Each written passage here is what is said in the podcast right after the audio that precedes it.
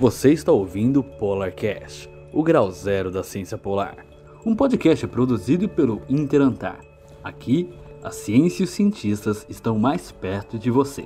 Envie suas sugestões ou dúvidas para convergência21@gmail.com.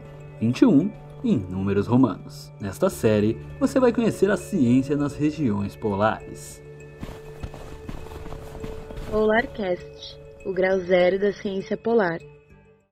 Jefferson, boa noite, é, seja bem-vindo. Boa noite, Silvia, boa noite, audiência. Vamos mais uma vez falar um pouquinho aí sobre as regiões polares, mas especificamente sobre essa que é a região de rápidas mudanças, o Ártico.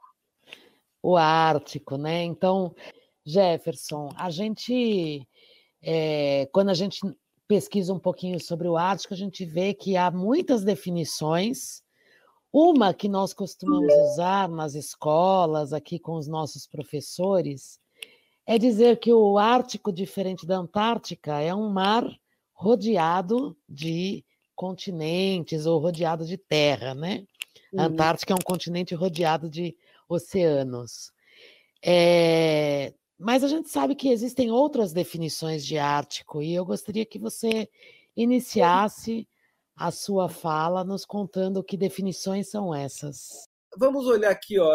qual é o limite da região ártica? Não é tão simples como, quanto parece. Se nós olharmos aqui essa projeção, que mostra centrada no Polo Norte geográfico, uh, nós podemos escolher diferentes limites. Geralmente, uh, quem é leigo ou que não tem interação com o conhecimento Ártico acha que é o círculo polar que determina uh, o Ártico. Na verdade, ele não é usado pela comunidade geográfica porque ele não é útil. Ele não. Só para dar um exemplo, a, Groenlândia se estende muito mais ao sul uh, do, do próprio Círculo Polar. Uh, e outras áreas estão que não têm uh, um ambiente, um bioma polar, que é a tundra, se estende além do Círculo Polar. Então, é, vários limites são, da, são dados, mas não podemos confundir o Oceano Ártico per si, essa bacia que nós chamamos oceânica mediterrânea, porque está circundado pelas massas de terra, uh, nas maiores massas de terra do planeta, com o Ártico. Hoje em dia, o limite mais aceito é a isoterma do mês mais quente, ou seja, a, a média do mês mais quente do ano, que é julho de 10 graus centígrados, ou seja, nunca ultrapassa a média de 10 graus centígrados no mês mais quente. E vocês podem notar que algumas vezes adentra o círculo e outras vezes vai até mais ao sul, uh, principalmente uh, indo ao sul do Estreito de Bering, uh, chegando quase eh, em Kamchatka, na Rússia, e quase as Aleutas, no Alasca. É, ou seja, é, basicamente, essa isoterma também está relacionada com o limite de bioma, que também tem um, um limite em termos de povos originários que habitam o Ártico, que é a linha de, de árvore. A linha de árvore é aquela que mar, marca o limite do bioma floresta boreal, ou taiga, no caso da Ásia, com a tundra. E é os povos originários que nem os Inuits, antigamente chamados de esquimós, os, os Nenetes, uh, Yupiaques e outros uh, povos uh, habitam ao norte dessa linha verde, ou seja, são os povos realmente árticos. Então, se se adota como ártico esse limite, por razões de biomas, por razões de é, climatológicas, e, é claro, está relacionado também a uma cobertura de gelo de um mar congelado, ou pelo menos grande parte do mundo. Nós vamos ver que um dos motivos básicos das rápidas mudanças, inclusive de aspectos ah, de transporte marítimo, de geopolítica, de, de estratégia militar, estão relacionadas a essa rápida mudança na cobertura do mar congelado ártico. É interessante, Jefferson, o quão o quão complexo, né? Parece ser muito mais complexo do que compreender a Antártica, porque eu acho que tem uma questão geopolítica, né? Não é apenas a divisão de território. Quantos são os países? Quais são os países que envolvem, que estão envolvidos pelo Ártico? É, é correto dizer isso ou que estão no Ártico, né? É. A definição dos próprios países árticos não é tão simples. Nós temos os cinco países árticos que nós chamamos os cinco árticos, que são os países que têm uh, uma costa ártica, ou seja, a sua costa para o Oceano Ártico. E quais são esses países? Evidentemente, os Estados Unidos com Alasca, o arquipélago todo canadense, então Canadá, a Dinamarca via a Groenlândia, né? e a Rússia e a Noruega, que tem o território de Svalbard dentro do Ártico propriamente dito.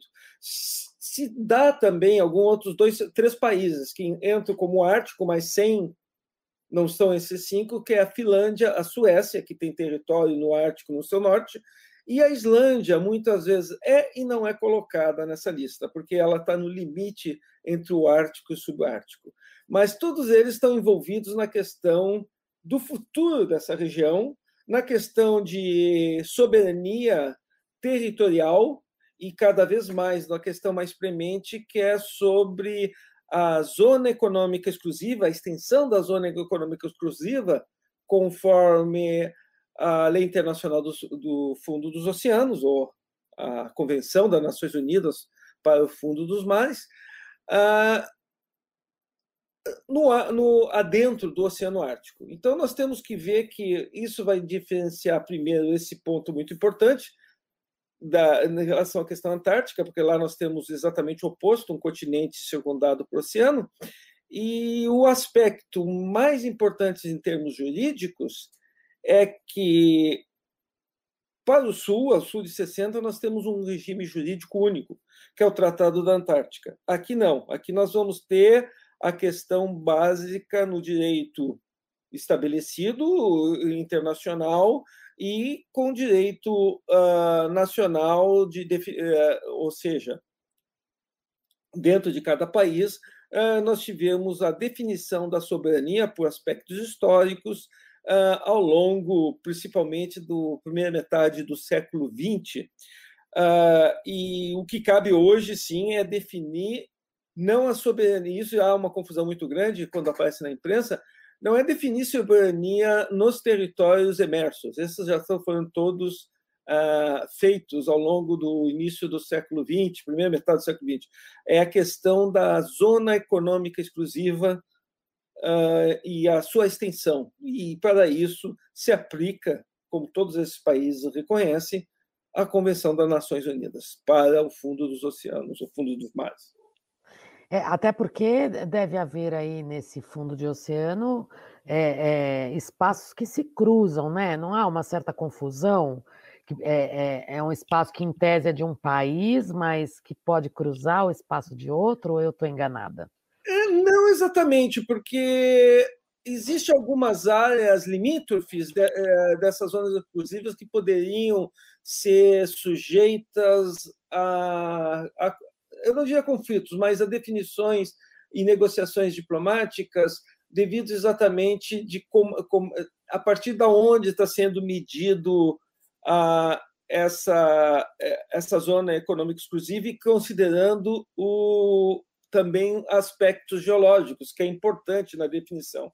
A continuidade geológica das plataformas continentais uh, é um dos fatores que determina as reivindicações da zona da extensão da zona econômica exclusiva até 350 milhas da costa. Então, esse é o aspecto mais interessante, é que o, o caso do Ártico é o sinal claro de uma rápida mudança climática que está alterando todo o meio ambiente e que nós já vemos uma, uma mudança no cenário geopolítico. É algo que o resto do planeta nós vamos começar a ver daqui 30, 40, 50 anos, uh, devido à rapidez dos processos no Ártico, uh, o, o, o problema é real, premente e está tá ocorrendo agora. Quais são os órgãos né, que, que participam desse diálogo é, entre os países, não só do ponto de vista político, mas também científico, assim como a gente tem o SCAR, né, na, uhum. é, a Antártica, tem o IASCS na, na, no Ártico, queria que você comentasse sobre esses órgãos, e, se possível, também nos falar um pouco sobre os povos indígenas. Bom, primeiro, vamos, vamos aproveitar e comparar as duas regiões aqui novamente. Então, no Sul, nós temos um regime jurídico único aplicável a toda a região do planeta Terra ao sul de 60 graus. É, é específico ao regime jurídico, o único regime jurídico para aquela região. Nós não temos nada similar ao Tratado da Antártica no Ártico. Por quê? Como eu falei, se aplica a, a, a lei, a, a jurisdição nacional em cada um dos, dos cinco países, os cinco países com costa na, no Ártico. Então, o que nós temos, isso sim, o maior e mais ativo órgão intergovernamental é, são, é, é um órgão de cooperação intergovernamental, mas que, no qual não, não tem discussão jurídica, e mais importante, é o único assunto que não entra nesse órgão é a questão ah, de segurança militar, ah, que é o Conselho do Ártico que é o principal uhum. fórum intergovernamental que promove aí sim cooperação, coordenação, interação entre os estados do Ártico e importante que isso já é, mostra o, a, a evolução desde a década de 90, ele absorve os povos indígenas do Ártico, os povos originários, principalmente através das diferentes associações que surgiram ao longo dos últimos 30, 40 anos eu, o Conselho do Ártico está mais relacionado ao, ao, ao, a questões de ambientais, desenvolvimento sustentável, proteção ambiental, né? uhum. e começou em 96. Mas existe uma série de outros fóruns, uh, alguns são organizações não governamentais e outros têm o envolvimento de estados, mas não de uma, uma, uma maneira tão formal ou mesmo oficial. Tá. É, você citou agora há pouquinho sobre as mudanças climáticas, né? Que é o nosso, inclusive, nosso foco aqui. A gente sabe que o Ártico é, tem sido amplamente divulgado, né? Que o Ártico é extremamente sensível a essas mudanças. E essas mudanças elas têm causado impactos não apenas ambientais, mas também é, geopolíticos. Você poderia citar esses impactos? Uh, olha, a grande questão do Ártico e a sua acessibilidade é o que a gente chama, em termos de climatologia, ampli, uh, o aumento da amplitude das mudanças no Ártico. E por que, que isso ocorre? Basicamente, devido à mudança do estado, quando derrete do gelo para o líquido, evidentemente, e que muda uma série de características. Então, vocês estão vendo um oceano com esse filme de mar congelado. Esse mar congelado aí raramente vai ultrapassar dois metros. Tem casos que chega até seis metros. Você consegue navegar com quebra-gelos. Ah, então, imagine, isso é um cobertor. Tá? Você coloca um cobertor sobre o oceano. E aí o oceano deixa de perder um, ah, uma quantidade enorme de energia para a atmosfera e deixa de aquecer a atmosfera durante grande parte do ano lembrando que durante o inverno se estende muito mais. Só que o que está acontecendo? Conforme esse cobertor, que é o mar congelado, vai desaparecendo, ocorrem duas coisas que vão ampliar a mudança do clima. Primeiro, você, é claro, tem mais transferência de energia do oceano para a atmosfera, e segundo, você muda o que nós chamamos de albedo planetário. O albedo, albedo é a proporção de energia solar que volta para o espaço sem ser absorvido pela atmosfera. Basicamente isso. E é claro que se tu tirar o, o, a neve, que reflete 80%, às vezes até 90% dessa energia, não é absorvida, não esquenta, uh, muito mais é absorvido pelo oceano, que absorve 80%, ao contrário. Isso tudo amplia. Cada vez que você retrai o mar congelado, você absorve mais energia, que aquece mais a atmosfera, que derrete mais gelo, ah, ah, gelo ártico. e o outro processo que está ocorrendo, tem um terceiro processo também que faz ampli, uh, aumenta a amplitude dessas mudanças, que 30% da massa territorial do hemisfério norte está congelada, que a gente chama o, te, o terreno é congelado, não é o gelo. Uh, tem gelo no solo, que é o permafrost, permanente congelado. Só que esse também está derretendo e isso libera metano e CO2 na atmosfera. Ou seja, todos esses processos começam a fazer um retroprocessamento, ou seja, um ciclo vicioso positivo. Você aquece essa região, que absorve mais energia do, do Sol e que libera também gases, efeito estufa, que intensifica o efeito estufa, e tudo isso leva ao aquecimento. Enquanto o resto do planeta aumentou aí um grau em 160 anos, o Ártico já está ultrapassando os 3 graus e está disparando. E aí que nós vamos ver as consequências que surpreenderam os modelos do clima. Nós esperávamos que isso acontecesse lá por volta de 2050 e está acontecendo agora, que é a redução do, da extensão da cobertura do mar congelado ártico no auge do verão, a extensão mínima. Tá? Esse mar congelado oscila entre oscilava entre 7 a 14 milhões de quilômetros quadrados entre verão e inverno, verão e inverno. E a tendência é que ele desa desapareça até uh, 2040, uh, durante o verão. E isso que vai levar a uma série de modificações. Eu só queria dar um aspecto histórico disso aqui e fazer a pergunta: qual era o sonho das grandes descobertas? por volta de 1480 a 1530. Era passar ali, não era no, a passagem? Uma rota curta uhum. entre a Europa e o Oriente, evitando, primeiro, com a, com a conquista muçulmana do Oriente Médio, acabou com a rota uh, na superfície, e depois teve, é claro, que uh, fazer uma rota muito mais longa, que também não era, tinha os seus riscos uh, tanto na África quanto no oceano. E esse era o grande sonho. E agora está se tornando uma realidade. E essa realidade, então, que vai da abertura das rotas no Ártico, que vai mudar uma série de cenários econômico, políticos, militar, de estratégia militar para essa região do planeta. É uma modificação muito rápida que nós nunca tínhamos visto. Uhum.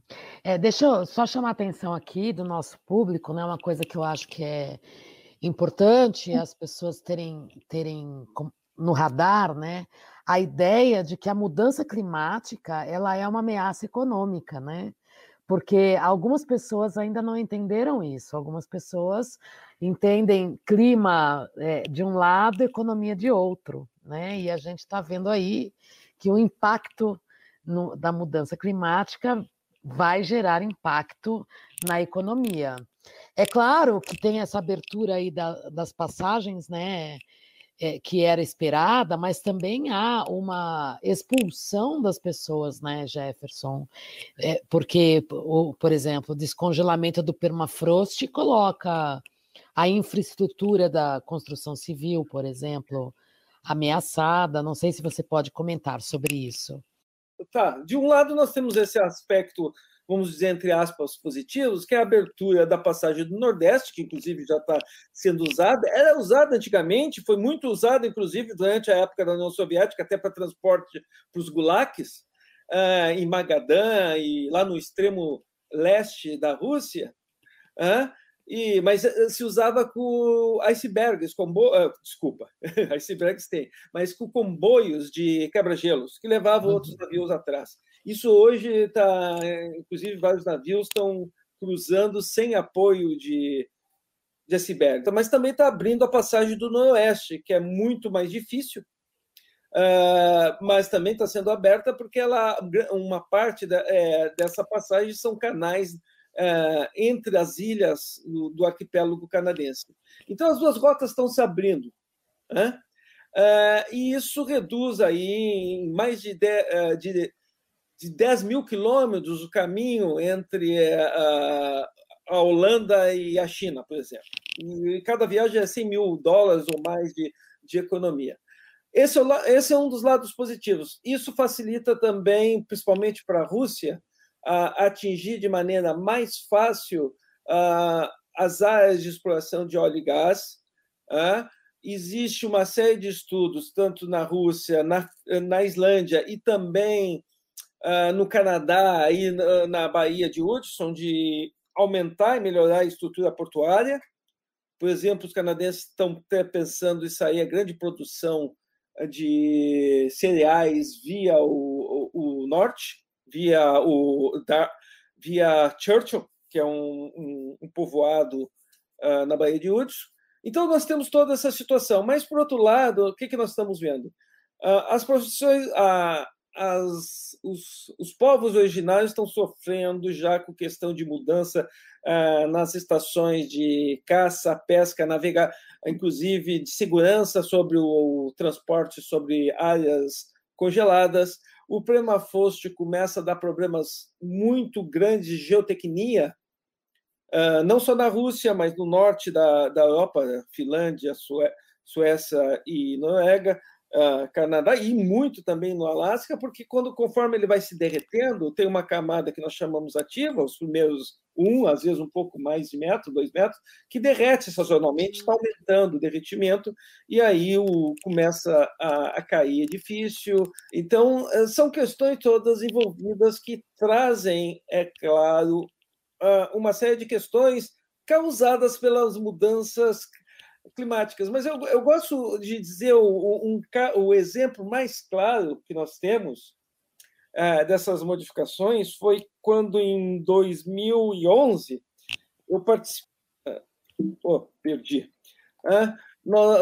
eu, sou professor do Climate Change Instituto da Universidade do Maine e nós tivemos um simpósio com a Marinha Norte-Americana, do, dos Estados Unidos, exatamente de qual seria um, um caminho, um roadmap para a Marinha norte-americana com esse novo, essa nova situação, uh, onde nós tínhamos uma, uma marinha que era basicamente submersa durante toda a Guerra Fria, lembrando que a Guerra Fria foi embaixo do, do, do oceano congelado, com os diferentes tipos de submarinos nucleares, de mísseis balísticos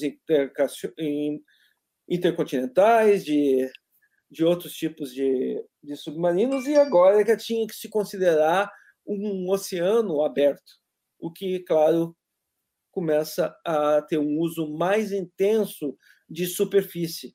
E todos os países, esses cinco países árticos, e, começaram a visualizar e a fazer o, o, novos planos, uh, tanto logísticos e de estratégia uh, das suas marinhas para o Ártico. Ou seja, nós estamos vendo já consequências muito rápidas de que 30 anos atrás nós não imaginávamos devido a mudanças climáticas, no caso aqui, numa escala continental, né? mas que é causado pelo processo global.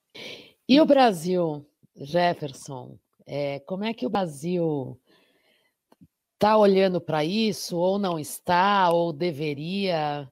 Qual é o nosso posicionamento em relação ao Ártico? Como é que o Ártico nos influencia? É.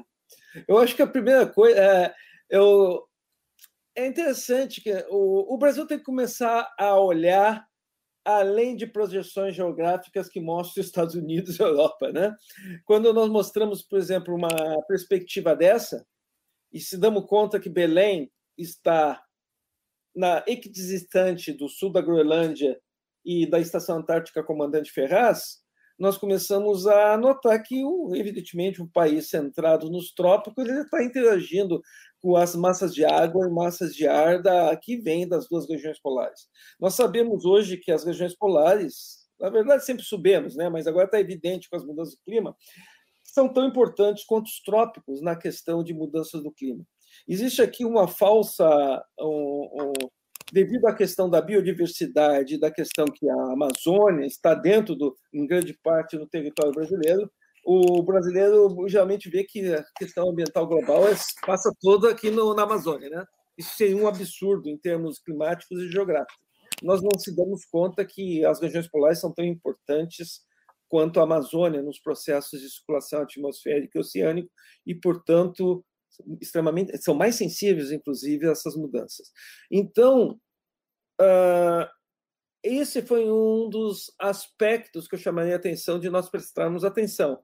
Como as mudanças nas correntes oceânicas do Ártico vão interagir com as correntes do, do Atlântico, Atlântico uh, tropical, a relação das mudanças na atmosfera. Existe alguma suspeita, ainda não está, são estudos ainda sendo realizados que pode, essa interação pode inclusive afetar o ciclo de precipitação na, no, no, no, Brasil, no norte da Amazônia. Né? Uh, mas o mais importante é nós estarmos cientes dessas mudanças no cenário político, militar e econômico do hemisfério norte.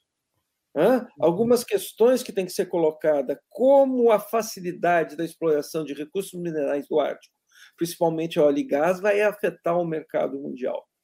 Como as rotas de abertura vai afetar o, o comércio internacional. Ou seja, tem uma visão de olhar o, o país para o futuro e nessas interações que vão, evidentemente, estão interconectadas em todo o processo de globalização econômica.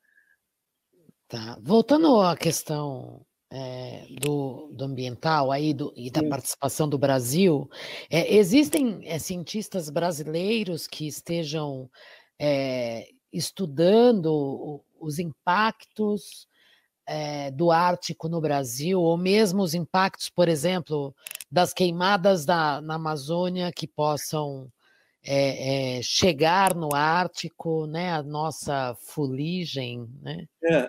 Não especificamente sobre essa questão que está colocando, mas eu queria te dizer que sempre tivemos pesquisadores. Eu, por acaso, eu fiz meu doutorado aqui em Svalbard, 80 graus norte, inclusive, uh, quando eu estava em Cambridge. Uh, mas, uh, um, nós sempre tivemos envolvimento grande através das agências de pesquisa e através de uma instituição chamada Petrobras. A Petrobras sempre teve estudos dentro do, do Ártico para aprender a geologia global, uh, uh, ainda mais que nós temos há 40 anos, um pouco mais, a exploração de recursos de óleo e gás no Ártico, principalmente na bacia uh, do Alasca, e isso é importante. É, então, uh, exceto a, a, as questões das, os aspectos das mudanças climáticas é, e os aspectos econômicos, né, dessa exploração de, de, de recursos naturais, é, há outros interesses econômicos ou científicos que o Brasil possa ter, ou, em outras palavras, né, um pesquisador que queira estudar o Ártico, quais são as áreas assim que você tem conhecimento que fala assim, ó, a gente precisa é, apostar nisso, como por exemplo a pesca ou Olha, é, isso, isso depende muito de interesse também e de, de ponto de vista que você está propondo, de conhecimento científico ou de, de questão de impactos uh, econômicos ou, ou de impactos, se for para ciências humanas, sociais, ou políticos, ou mesmo de questões de sociologia. Uh, uh, antropologia, vai depender muito da, do foco. Nas ciências naturais, uh, eu diria que, além das questões do clima, tem toda a questão de evolução e, adap e adaptação ao, ao ambiente polar, porque a fauna e a flora lá são muito mais ricas, né? porque, evidentemente, tem a, a comunicação com o resto do, da massa continental, no caso da Antártica, ficou isolado há milhões de anos. Né? Por isso se tornou. São tipos de especializações diferentes, com algumas similaridades. Nós temos já algumas. Ah, nós temos a presença humana, inclusive no caso de lá em Svalbard hoje, nós temos a, o Vault, né, aquele depósito de sementes que uhum. estão congeladas por causa de algum desastre, natural ou não. É, é interessante como armazenamento. Uh, nós temos a questão também do, do permafrost, principalmente aí vai entrar na questão de mudanças do clima, mas aí tu começa a ver que tem outros assuntos relacionados, né? Uh, se você relacionado à, à, antropologia dessas diferentes povos originários, da, tu pode voltar até a questão da, da migração e ocupa, da Ásia para América para a América e, e, a, e a, a, ocupação da América e o surgimento de diferentes civilizações aqui. Então tem vários tipos de cenários. Vai depender uhum. muito do que, que do teu foco da tua pesquisa. E é claro, aí vai entrar também a questão do impacto econômico dessas modificações na economia global. Uhum. É, eu ia te perguntar sobre é, o interesse, né? Se você vislumbra, né? É, considerando que a gente tem muitos cortes nas pesquisas e tal, e se você, como é que você vislumbra o, o, o Brasil no, nesse futuro tão próximo do Ártico, né? Dessas mudanças. Vamos, vamos adotar uma posição minimalista. O mínimo que a gente pode fazer é participar onde nós não temos custo. É, onde é que nós não teríamos custo? Assinar o Tratado de Svalbard. E por que assinar o Tratado de Svalbard? O Tratado de Svalbard ele, ele, ele é exemplar que em 1920 ele reconheceu a soberania da Noruega sobre esse território, que tem um pouco mais de 70 mil quilômetros quadrados, mas deu a todos os países que assinaram o tratado dois direitos: exploração de recursos econômicos, inclusive de óleo e gás, mas uh, também permite a pesquisa científica sem autorização, tu já tem Uh, mas tu pode fazer essa pesquisa de qualquer maneira com autorização do governo norueguês, é só aplicar. Um, eles são bastante liberais, mas te dá essa chance. Né? Uhum. Uh, participar desses fóruns, hoje ainda mais hoje é online, né? não tem custo nenhum, uh, de atuar como observador.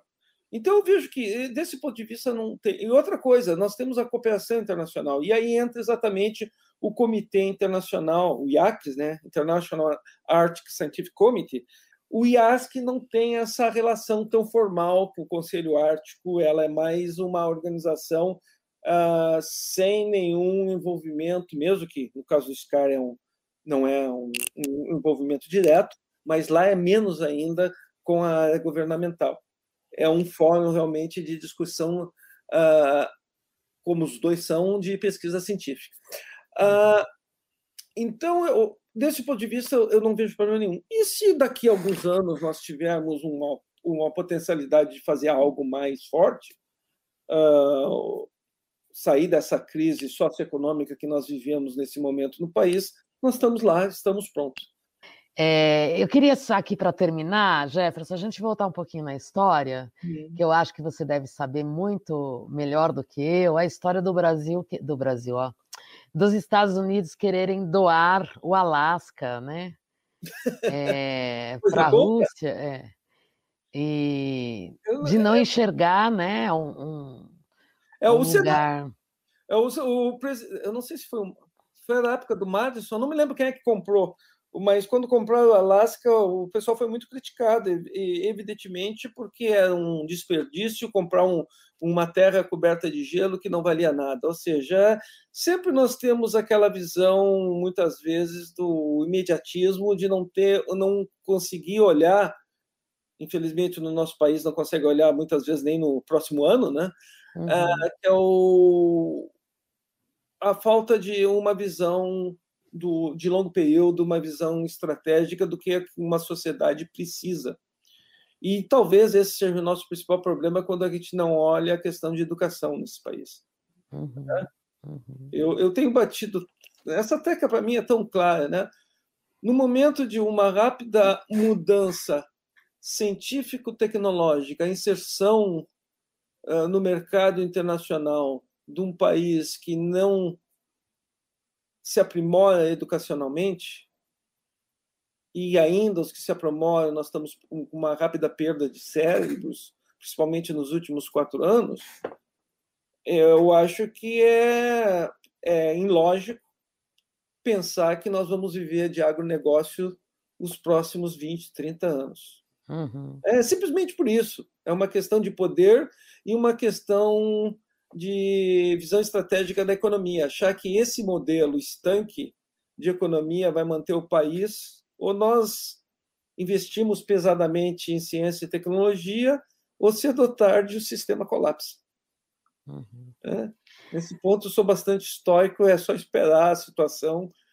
Ah, a gente fica revoltado algumas vezes, mas se não quiser compreender o que está acontecendo no mundo, é, o que eu vou é. fazer? Muito bem. É, Jefferson, eu quero agradecer muito a sua participação mais uma vez aqui no canal. Acho que você tem um papel, é claro, é um líder de pesquisas antárticas, é, de pesquisas polares, todo mundo reconhece isso, né? Mas eu acho que também o reconhecimento a você, eu gostaria de deixar registrado por esta contribuição em levar a ciência num, numa linguagem mais acessível para pessoas não cientistas. Muito obrigada. É um prazer e esse é um papel cada vez mais importante da comunidade científica. Né? É, o, isso mostra exatamente como está faltando a inserção social que o cientista ainda é visto no Brasil aquela visão do século XIX, né? Uhum. Um sujeito fora da realidade da sociedade que ou nasceu de família nobre ou, ou vive fora dessa realidade. Não, ele é um cidadão como todos nós, com famílias, com custos e com, e com sonhos e, e querendo um futuro melhor da nação. Uhum. Você ouviu parte de uma entrevista concedida para o canal Antártico Antártida. Assista a entrevista completa pelo YouTube. Esperamos seu contato pelo e-mail convergência21@gmail.com. Até o próximo episódio. Polarcast, o grau zero da ciência polar.